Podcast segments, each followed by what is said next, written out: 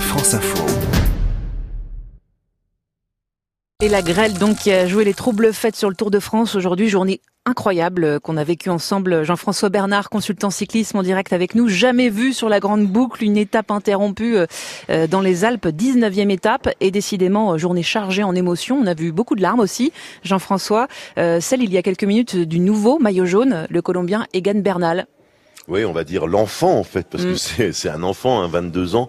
Euh, c'est un coureur qui ce soir a quand même le maillot jaune, le maillot blanc et se rapproche en plus du maillot des grimpeurs. Donc euh, c'est assez incroyable. Il a tout gagné bon, on savait de toute façon, et il a tout gagné. Euh, on sait qu'il a gagné en plus à la pédale, hein.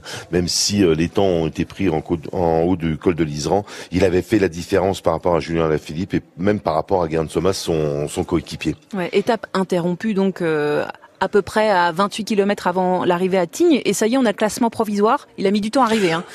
Oui, il a mis du temps à arriver. Il n'est pas encore complètement officiel, mais je pense que ça sera solide. Donc euh, Bernal qui est en tête devant Alain Philippe qui prend la deuxième place pour l'instant à 45 secondes et Geraint Thomas à 1,03 pour l'instant. Hum, et donc Julien Alaphilippe, euh, le déçu du jour, mais euh, il reste assez fair-play, on l'a entendu. Hein.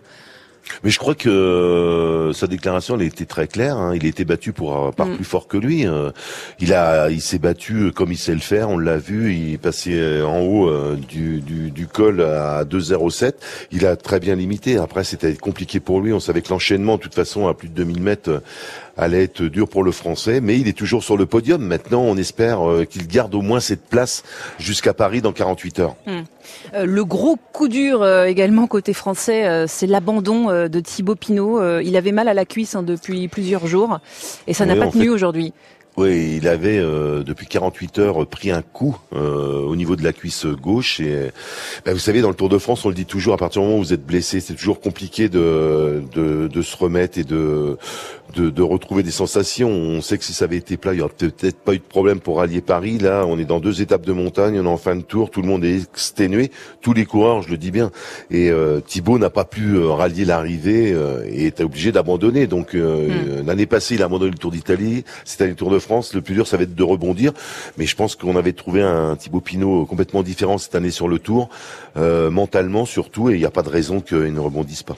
Oui, il y a encore euh, une avant-dernière étape euh, demain avant les Champs-Élysées dimanche. Jean-François, est-ce qu'on va assister encore à, à des coups de théâtre? Est-ce que tout est possible, même au niveau du classement?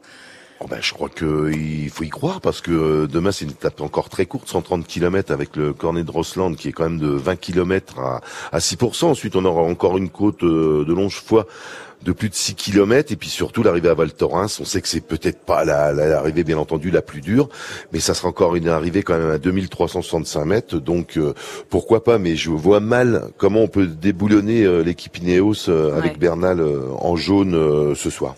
Merci beaucoup Jean-François Bernard sur les routes du Tour de France.